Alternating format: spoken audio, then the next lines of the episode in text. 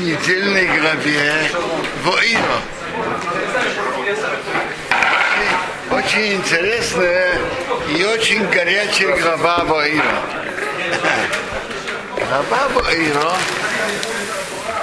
это начало поединка между Богом и фараоном.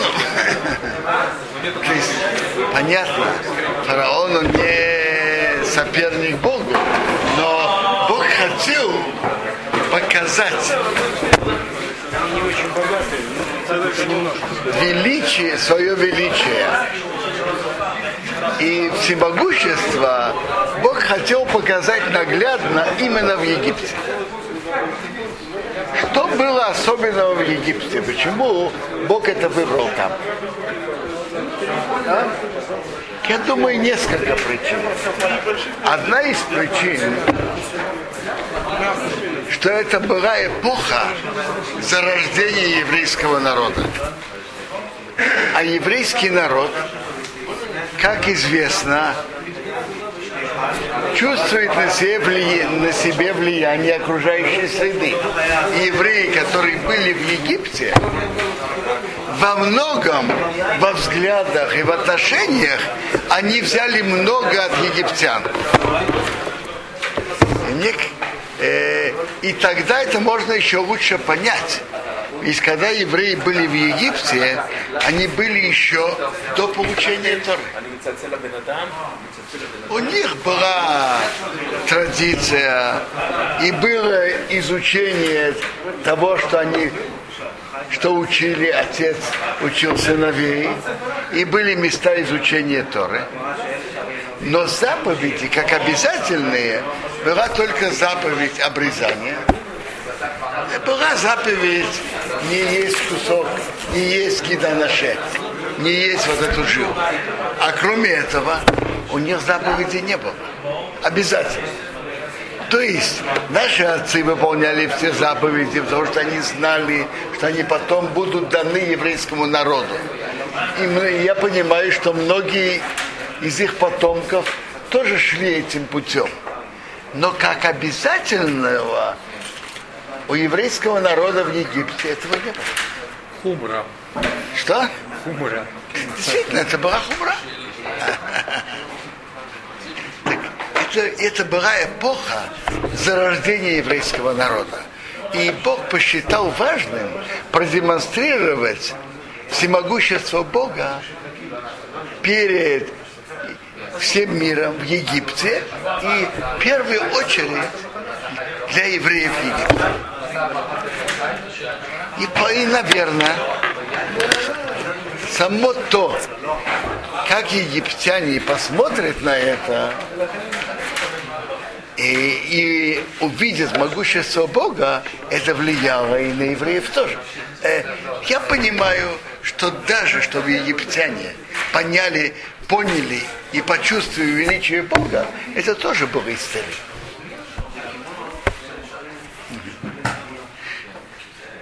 Так интересно. Начало поединка приводится, это было Медраж, рассказывает очень живо и красочно поединок между Моше и Аароном и фараоном. Моше и Аарон пришли к фараону. Ну, он сказал, хорошо, вы приходите, покажите чудо. Моше сказал Аарону, брось пауку, она превратится в змею. Мидраш говорит так, что фараон стал смеяться, издеваться, кукарекать как петух. Это вели, это чудеса вашего Бога? Это все, что вы знаете? Это мы тоже умеем. Так он позвал, как Медраж говорит, он позвал детей из школы. И они тоже делали подобные вещи колдовством. Позвал свою жену, она тоже, тоже колдовала. Интересно, мы сейчас далеки от всего этого.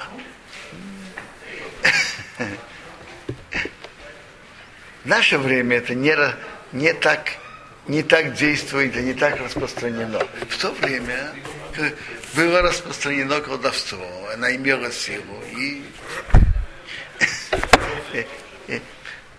многие египтяне колдовали. Это все ваше величие. Там Медраж приводит, это Гемора тоже, Гемора говорит, что Еханин и Мамре были главные руководители колдунов Египта. Они сказали, вы что, вы привозите сюда? И было такое место Афраим, что там было очень много соломы. Вы привозите солому в Афраим? На нашем языке вы привозите рис в Китай? Вы привозите рыбу в Норвегию? У нас вы приводите хлопок в Ташкент. У нас своего, своего хлопка достаточно, своей рыбы достаточно. Что вы, вы показываете ваше колдовство здесь? То есть они подозревали и смотрели на, на Арона, что это, что это тоже из того же типа. А, а им ответили, наоборот, в том месте, где есть этот товар, их его много, вот туда стоит его привозить. Там знают настоящую цену его. Другими словами, в таком месте, как Египет, что там есть много колдовства, это как раз то место показать чудеса Бога. Потому что в таком месте можно увидеть это чудо, это колдовство или чудо Бога. В другом месте они скажут, ну, вас, вас, дураков, можно удивить любым. А вот Египет, то есть были бы эти чудеса в другом месте, не таком развитом, как Египет, в колдовстве и во многих науках. Так в Египте посмеялись. Ну, вас, вас, чудаков, можно удивить любой чушью. Вот если бы нам показали, мы бы уже это хорошо поняли. Поэтому Бог специально показал эти чудеса именно в Египте. И, возможно, это было одна, одной из причин, что Бог послал евреев в изгнание именно в Египет. Но потом продемонстрировать чудеса. Итак, Медраж, Медраж замечает, что даже с самого начала уже фараон э, стал бояться. Там написано так, что они тоже колдуны бросили пауки, и они превратили в змей, а потом палка Аарона проглотила их палки. Медраж говорит, что значит палка? Палка. Не, змея проглатывает змей. Это нормальное явление. Паука проглотила змей. И кроме того, паука осталась такой же тонкой, как она была раньше. Медраж приводит, что пара содрогнулся. Моше написано, что паука Аарона проглотила их.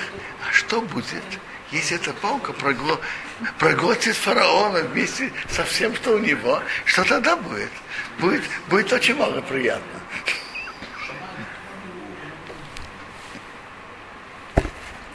Не змея, а палка. Палка проглотила. Не змея, палка проглотила.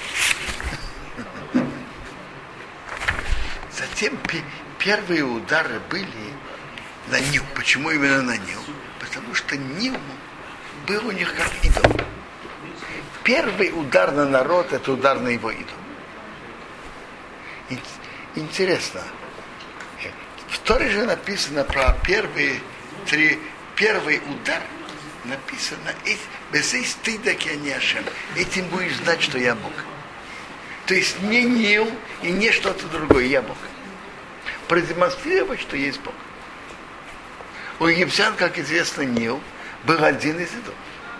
И это можно вполне понять. Нил разливался, а Рашал Египет. Ну, он давал еду. Почему бы ему не поклоняться? Что, что Бог сделал? Я говорю по их психологии. Что Бог сделал? Бог ударил первый удар на Нил. Нил преврат... их идол превратился в кровь. Э, противный запах, написано. рыба протуха. Ну, э, э, как выглядит, как выглядит Нил? Как выглядит идол, скажите. Это был первый удар. А в какой месяц это было? Что? В какой месяц это было известно? Наши мудрецы же говорят, что суд Египта был год. То это было в Песах. Значит, это началось где-то в Нисан. Это началось в Нисан. Это был первый удар. Следующий удар лягушки. То есть я хочу спросить, Игорь. может быть, как раз в Нисане и Нил разливался? Как раз красиво было, и как раз они получили еще добавку, то, что Нил разлился ко всему прочему. Лягушки, лягушки тоже вышли из него. Между прочим, Медрашим есть несколько линий, почему именно эти удары пришли. Несколько линий. Одна из линий, которая, которая идет об Арбанео, что эти удары шли по определенной линии показать величие Бога. Тут же было три серии. Кровь, лягушки и вши. Пере- и перед, потом вторая серия, третья. То, что были три серии, это видно уже из э, пасхальной годы. Написано, Рабиуде давал на них симоним признаки. Деца хадаш бахав. Скажите, пятилетний мальчик может разделить. Почему Рабиуде давал на них признаки? Деца хадаш бахав. Это каждый пятилетний мальчик может это разделить. Но видно, что это разделение по содержанию. Первая серия была кровь лягушки и вши. Потом вторая, потом третья. И мы видим, что в Торе, когда Моше обращается к фараону, перед первой серией он говорит, этим будешь знать, что я Бог. То есть не Нил и не кто-то другой. Певки, лягушки тоже вышли из Нила. Тоже привлекательно, что это вышло из их идола. Их беда от их идола. Вши, кровь лягушки, то колдуны пробовали что-то подделать, сделать как Моше. Убрать они, конечно, не могли. Но они прибавили еще пробирки или ведре, или в бочке, сделали еще, не, еще кровь. Э, кроме этих лягушек, они привели еще лягушек. Между прочим, насчет лягушек, по простому общаться я так и не понимаю. Как колдуны показали, что это их лягушки, а не обычные лягушки Моше. Они что ли были другими, я не знаю. Чем лягушки колдунов были иначе? Чем они и доказали? Нет, Тора пишет, что они привели новых лягушек. Чем это было видно, что это другие лягушки? Я не, не очень, практически не очень понимаю. А? Так они же были в ограниченном количестве. Конечно, в ограниченном. Нет, то, что, ли, то, что колдуны делали, было в ограниченном количестве. Но я спрашиваю вообще, как было, как было известно, что это они привели. Возможно, что они что-то, я не знаю, шептали что-то и сказали, вот сейчас, вот тут будут еще, так, еще некоторое количество лягушек. Возможно. Но это, как сказать, их проблема, не, не Но моя. это големы были же, это же не Что? настоящий голем, это были искусственные лягушки. Они, не, они, видно, не общались или как-то не соотносились к тем лягушкам. Я, это я не знаю. Э, Но они провели еще несколько лягушек. Но это с кровью и с лягушками, они чуть-чуть пробовали.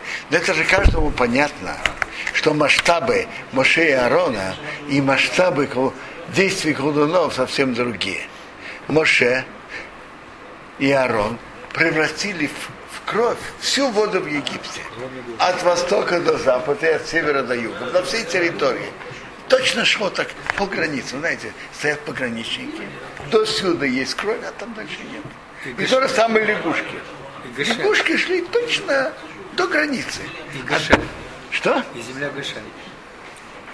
Э, нет. Нет, я понимаю, что лягушки были в земле Гоша. Я, я, я иду по линии Хатам Софера. Э, написано, что все удары не затронули евреев.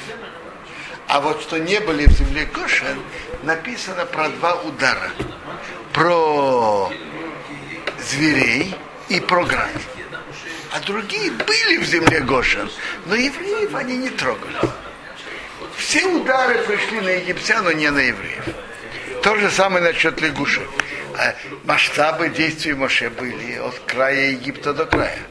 А то, что сделали колдуны, это привели еще какую-то группу лягушек. Теперь они что-то делали. А когда дошло до киним, до вшей, они честно признали, что мы, мы это делать не можем, это палец от Бога. Это палец от Бога. В чем разница? Что? В чем разница между лягушками и вшами? Меньше. Гимбара говорит, что они слишком, они более маленькие, а у колдовства есть ограничения, маленькие твари, что-то с ними работать, они не умеют. Видите, у колдовства тоже есть свои ограничения. Э, Так это, был- так это была первая серия. Вторая серия пе звери. Перед второй серией написано Реман Тейда.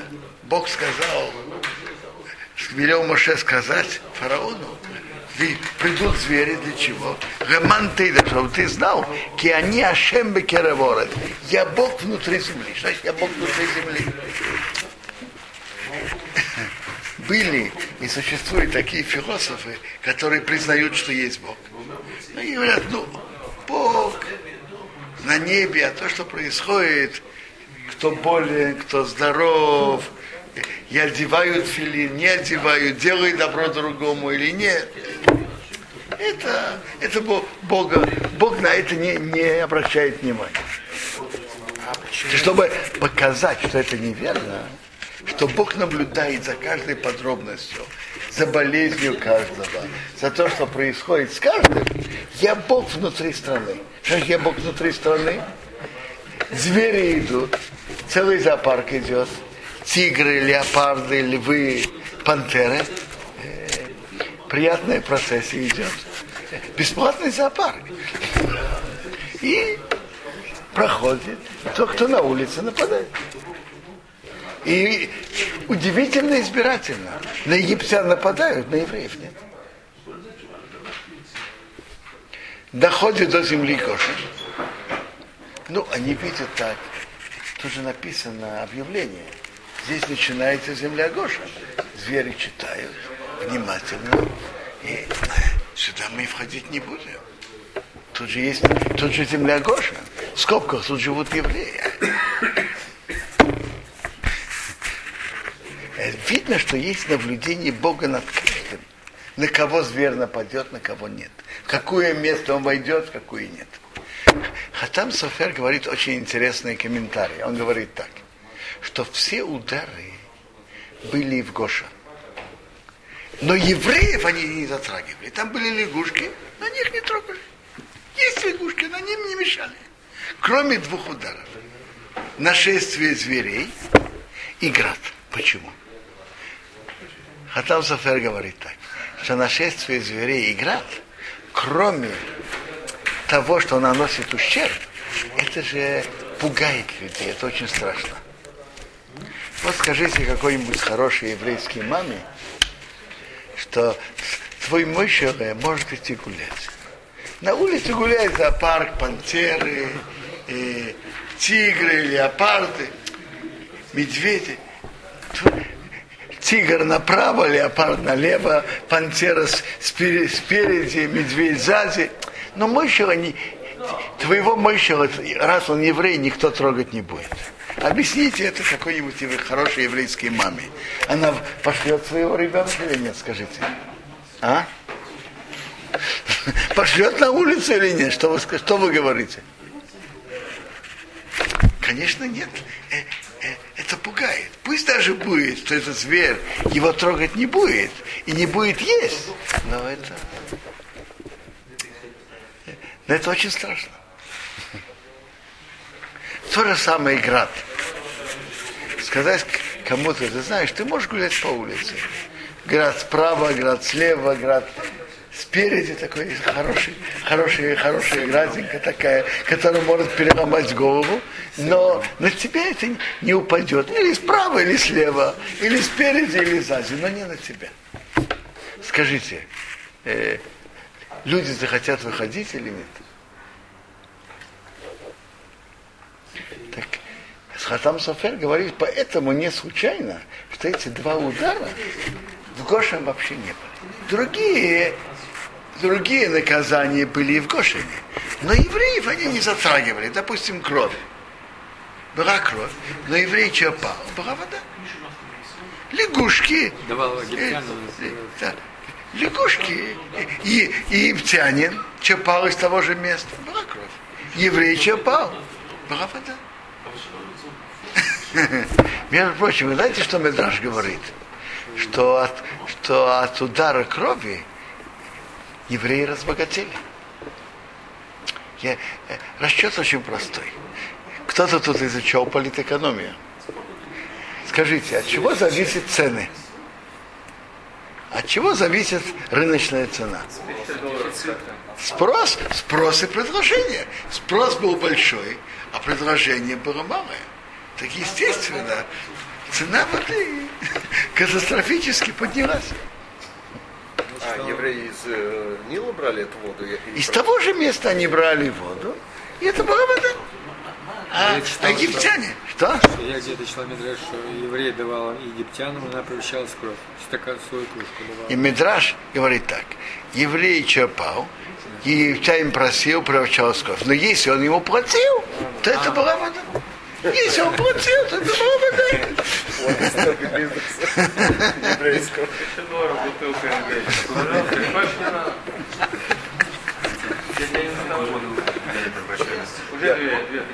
Это было, это было опасно. Нет, Значит вообще-то есть два мнения в Мидраше. Есть мнение, Мидраш, ведь написано в Торе, что они копали. Теперь есть спор об Юде и. Копать они копали, это точно. А что вы не выкопали? Так есть мнение одного из Танаим, от Рабиуда Рабнахеме, я сейчас не помню, кто из них. Один считает то, что то, что было открыто, превратилось в кровь. А то, что было внутри в колодцах, если выкопали, то это не было крови. А другой говорит, нет, все превращалось в кровь. Перейдем к нашей рыночной цене. Я понимаю так, что и по тому мнению, что то, что египтяне выкопали, не было кровью, то рыночная цена воды у еврея стоила столько же, сколько стоит труд выкопать новый колодец и выкопать новую землю. А по тому мнению, что все, что египтяне копали, тоже была кровь, то ис- источником для чистой воды был, то, был только один. Можно было взять только евреев. Естественно, цена катастрофически вырастала. А чья кровь имеет значение? Зачем? Превратилось как что-то красное. Как... Не что-то. Э, не, между прочим, между прочим, по пшату можно сказать, почему таки была кровь. И почему во- вода не превратилась в кровь. Я, очень просто. Мера за меру. Они же бросали младенцев, еврейских младенцев в Нил. Они бросали туда. То есть они проливали еврейскую кровь в Нил. Ну, э, кровь, э, кровь проявилась. А и порог упался в крови. и по порог упал за еврейской кр- крови. Прокатович. да, то это мера за меру. За еврейскую кровь, которая была пролита в Ниле, Нил превратился в кровь. Очень, очень, очень просто. Мера за меру. Что? Хорошо, но проливали еврейскую кровь. Так, все превратилось в кровь.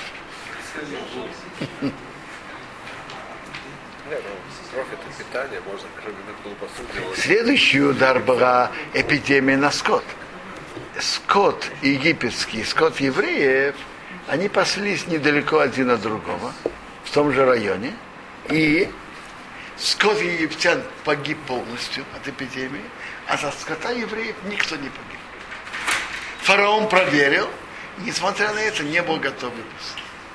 Это тоже показывает разницу у египтян у евреев. Э, э, и ви- видно ясно рука Бога и чудо. Потом были нарывы на египтян и не на евреев. Между прочим, у нарыва было, было что-то особое. Значит, что было у нарыва? У всех колдунов были нарывы большие. И, и написано, что они стыдились. Они стыдились показываться перед Моше и Аароном. И стыдились показываться, появляться во дворце перед фараоном. Бедный фараон остался без психологической поддержки колдунов. К чему это привело, знаете? Впервые, когда были нарывы, это первый раз, что написано в Торе, Бог укрепил сердце фараона. До сих пор он, он сам справлялся. А тут бедный остался сам. Он, у него же не было сил. И Бог укрепил его сердце, чтобы, чтобы что укреп, Бог укрепил его сердце. Впрочем, это показывает удивительную вещь, насколько близкие люди оказывают, укрепляют человека. Когда человек один, ему трудно. Когда человек находится в группе, то это совсем-совсем другое.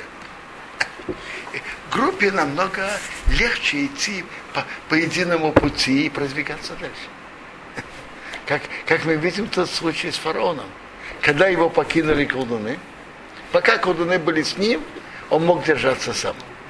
Колдуны его покинули, он сам не мог справиться.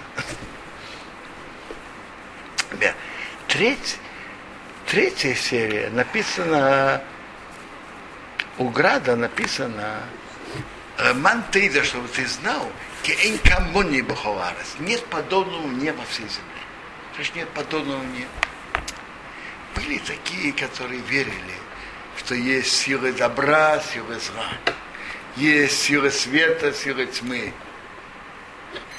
И так далее. Силы добра, силы зла. Особенно при этом было распространено у персов. Слышали об этом? Мне кажется, что у православных сатана имеет какую-то автономную силу. Это что-то тоже оттуда черпает, черпает свой этот подход. То есть есть сила добра, сила зла. И они между собой борются. А мы знаем по Торе, что есть один Бог, который всем руководит. Бог сам создал возможность человеку выбора, делать плохое, делать добро, делать зло. Но тот, кто руководит миром, только один. Град был и град, и огонь. Саранчу, восточный ветер и западный. Один ветер принес ее, а другой убрал. Э, когда была тьма, у египтян была тьма, у евреев был свет. Так э, Бог показал всем, что есть один владыка в мире. Нет подобного неба всей земле. Это уже Хават Алавод говорит, что когда человек служит только одному, это, это, это самая большая сила. Чтобы человек знал, что кроме Бога нет никого. Это то, что он показал тут.